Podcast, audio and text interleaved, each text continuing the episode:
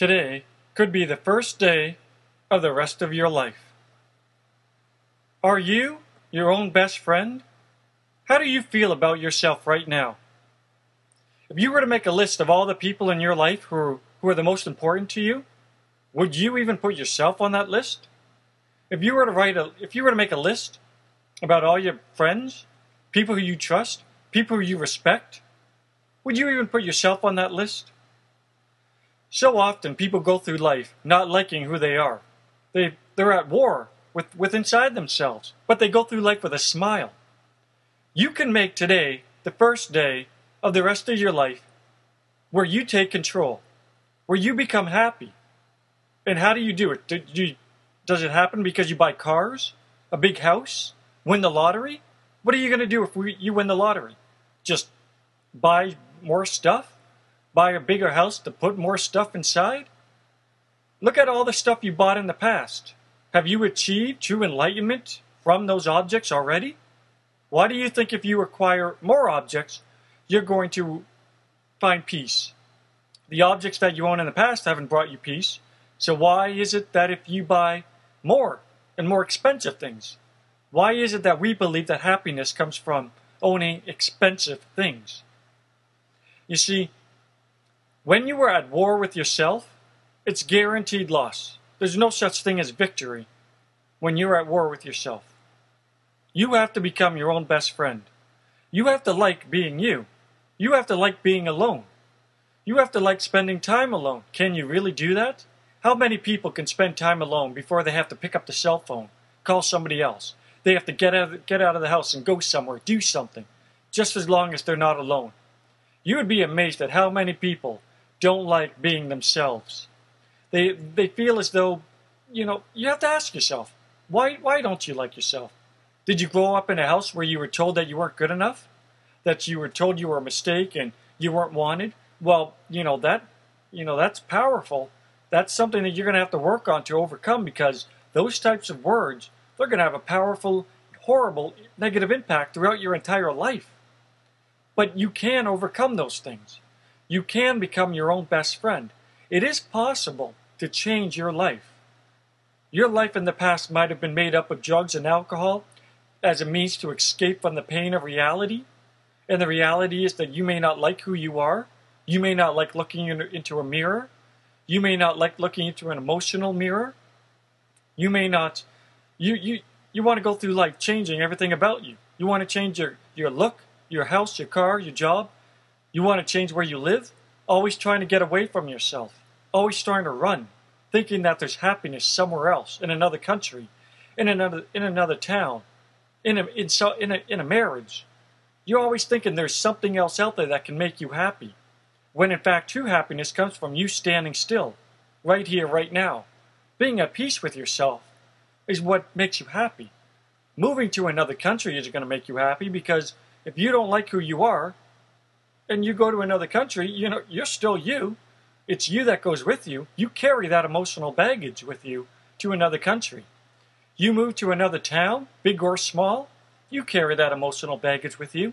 As soon as you step into your new house, you drop that bag of emotional baggage in there, and not, things don't change. The walls might look different, but you still remain the same.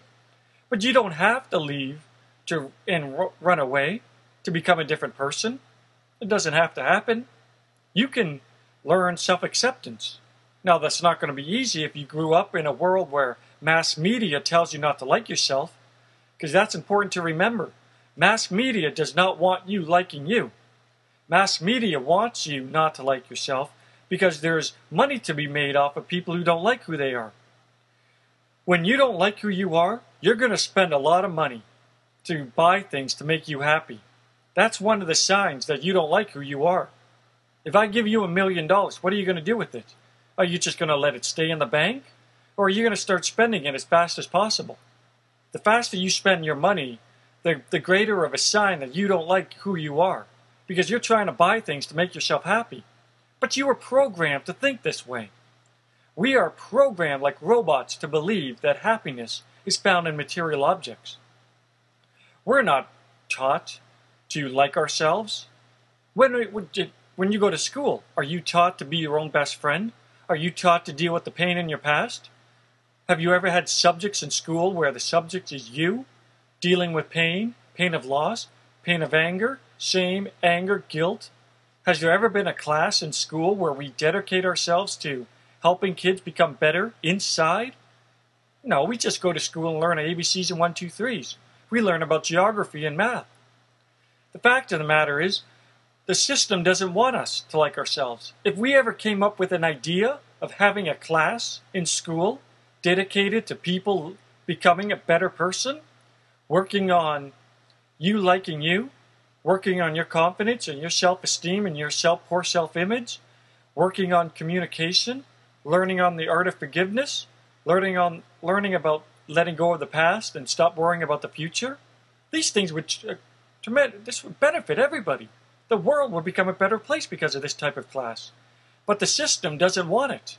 The system will do everything it can to make sure that class doesn't exist. Because if you like you, you're less likely to spend money to become to, to buy objects to become happy. They want you to spend money. They want you to become a slave where you go to work every day and you work and work and work and get you're you're overworked and underpaid. Everybody feels that way and you you you're justified in thinking that way. Because how many people look at the amount of work and think, you know, I'm making too much money. I'm not working hard enough. People people know that they're working too hard and not getting enough money, and the sm- very very small percentage of this world makes a tremendous amount of money. They make billions of dollars a year. And you're not one of them. But yet yet you work 10 times harder than these people. You see the system doesn't want you liking you. The idea of you being your own best friend, this is probably the first time that you heard it from someone.